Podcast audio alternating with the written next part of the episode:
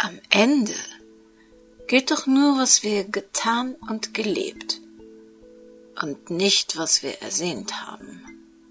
Hat Arthur Schnitzler in dem Einakter Stunde des Erkennens einmal geschrieben. Wir haben heute keine Stunde Zeit, aber auch wir werden in den kommenden Minuten ein paar Erkenntnisse gewinnen, die sich mit Arthur Schnitzlers Meinung decken. Willkommen in der Welt des Krimi-Kiosk und willkommen in der Welt von Henrietta Pazzo.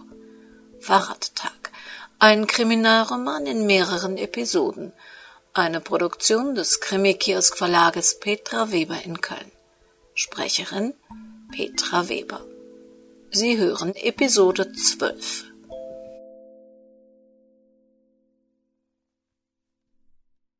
Barbara steckte ihr Handy weg und sah wieder durch den Sucher einer kleinen Hummel zu, die sich bis zur Besinnungslosigkeit in feuchtem Blütenstaub wälzte.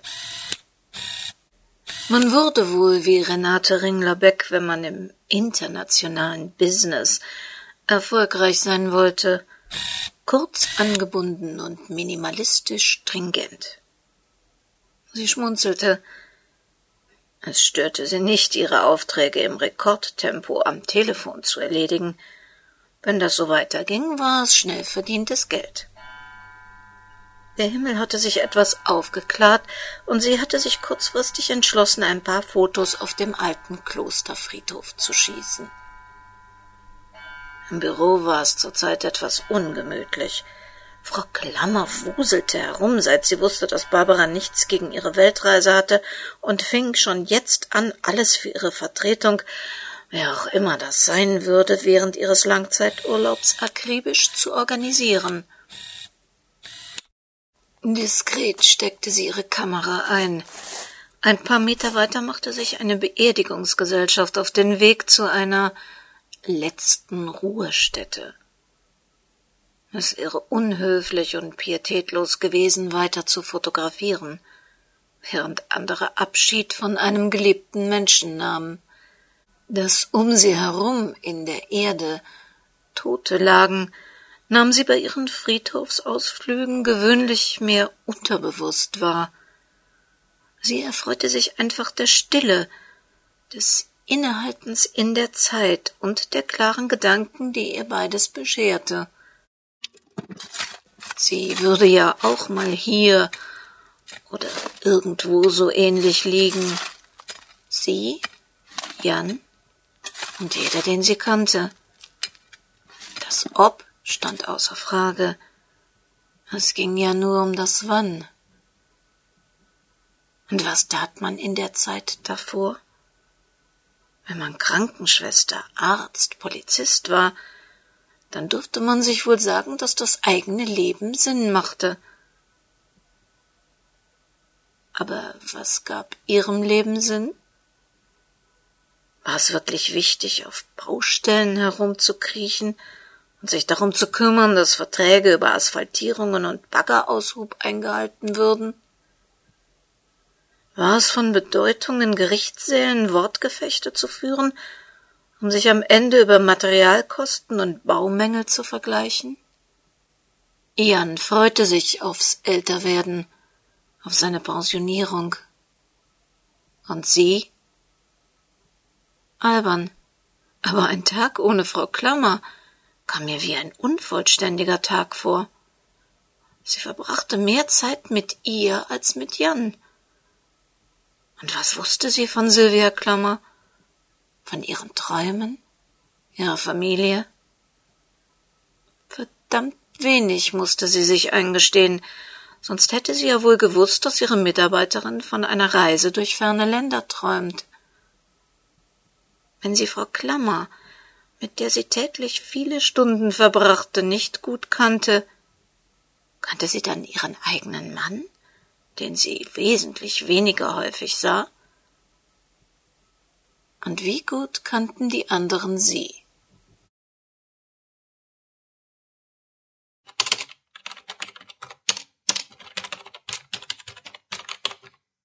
Liebe Ricarda, vielen Dank für deine Einladung und die Mühe, die du dir Mist.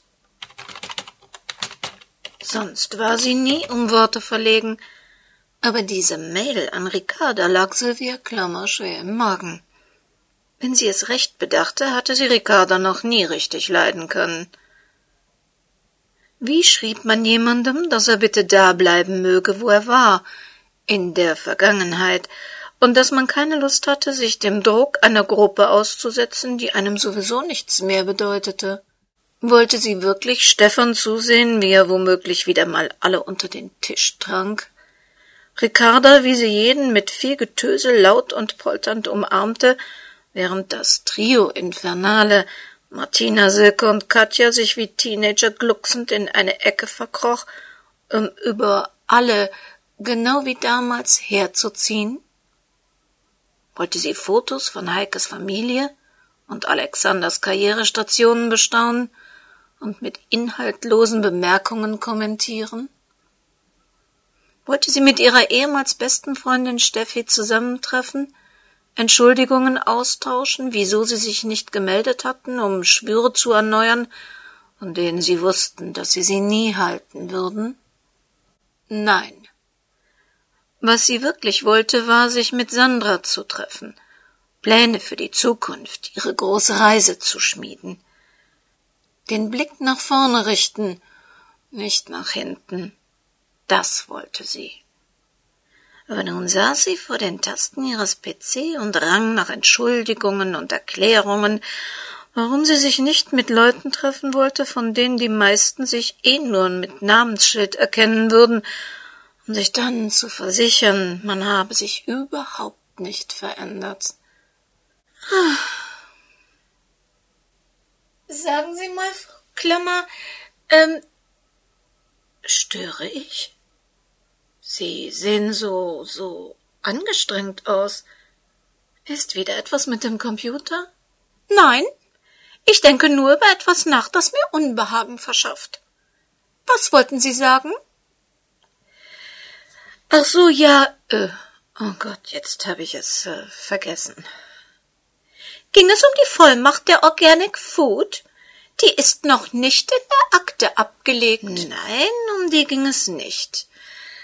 Ich äh, denke da noch dran. Die Sache macht sich übrigens ganz gut. Bisher sehr leicht verdientes Geld, allen Unkenrufen zum Trotz. Der Termin Renate Ringler-Beck hat sogar nur unter eine Minute Telefonzeit gekostet. Ich habe im PC ein Dokument als Excel-Tabelle angelegt. Kaufinteresse, ja, nein, Vorschläge, Veränderungen etc. Wir können dann später schneller einen Bericht daraus zusammenstellen. Ich geb's Ihnen gleich rüber. Okay. Würden Sie da einziehen? Naja, es gibt Schlimmeres. Und Sie? Weiß nicht. Ich hoffe, ich habe noch viel Zeit, darüber nachzudenken. Finanziell wäre es ja wohl für uns beide etwas zu üppig in der Miete. Ach, Miete. Jetzt weiß ich es wieder. Heute Morgen hat eine Ricarda hier angerufen, ziemlich aufgedrehter Vogel, und wollte sie sprechen. Mit der Miete für den Saal? Sie wüssten nun, was es ging. Hat das nicht geklappt? Wurde nach Besitzerwechsel zu teuer, weshalb der Termin, auch da wüssten Sie Bescheid, erst einmal auf unbestimmt verschoben sei. Offensichtlich schien sich Sylvia Klammer über diese Nachricht zu freuen. Anders war ihr Schmunzeln wohl nicht zu erklären. Ähm, Frau Klammer, finden Sie, dass wir zu wenig voneinander wissen? fragte Barbara unvermittelt. Wie kommen Sie denn auf sowas? Nur weil ich nichts von diesem blöden Klassentreffen erzählt habe? Ich wollte da sowieso nicht hingehen. Suchen Sie lieber mal nach der Vollmacht, damit die Akte komplett ist.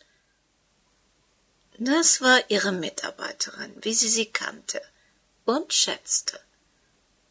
Vielleicht sollten sie im Alter zusammenziehen. Ach, Galjuscha hatte es vermasselt.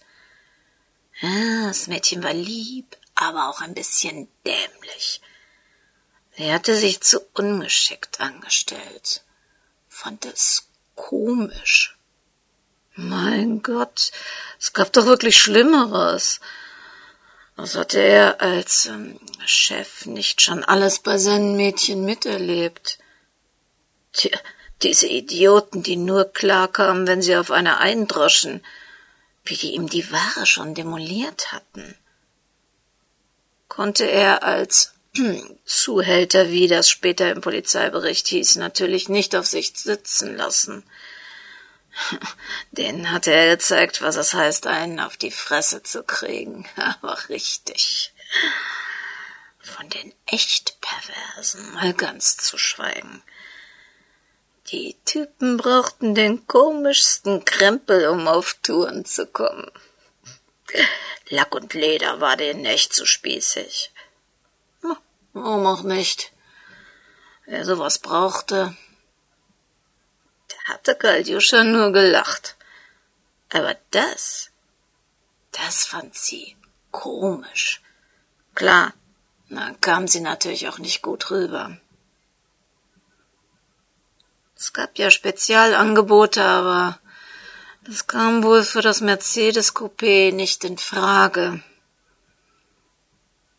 Im Fernsehen hatte er mal einen amerikanischen Drogenboss in, wie ist das noch, Baltimore gesehen.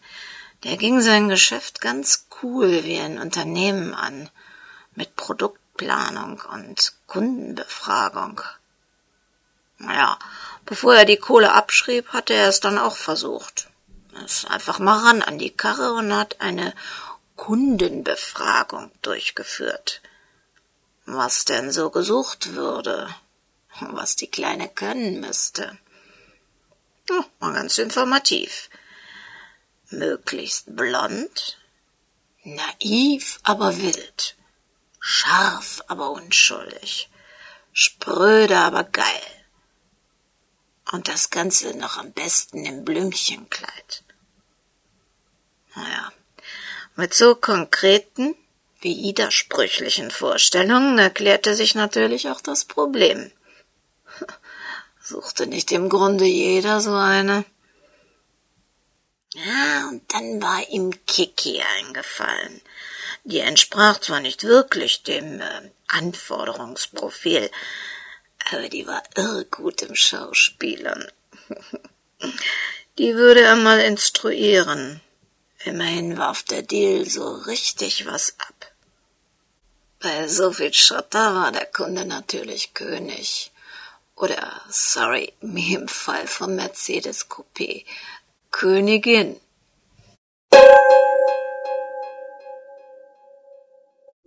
Da kommen wir der Sache ja schon näher. Sie wissen, dass wir uns freuen würden, wenn Sie uns auch mal auf www.krimikiosk.de besuchen, nicht nur weil Sie dort das Impressum zu dieser Sendung finden, sondern weil wir Ihnen gerne auch ein paar Krimi-Tipps verraten möchten. Außerdem würden wir uns natürlich freuen, wenn Sie vor Ihren Einkäufen und Downloads bei Audible, iTunes oder Amazon einen kleinen Umweg über unsere Webseite nehmen und vor Ihrem Einkauf auf die entsprechenden Logos dieser Unternehmen klicken. Wir hoffen, Sie hatten an dieser Sendung auch Freude und freuen sich wie wir auf die kommende Woche. Bis dahin. Sie wissen, passen Sie gut auf sich auf. Das Leben kann manchmal ganz, ganz schrecklich kurz sein.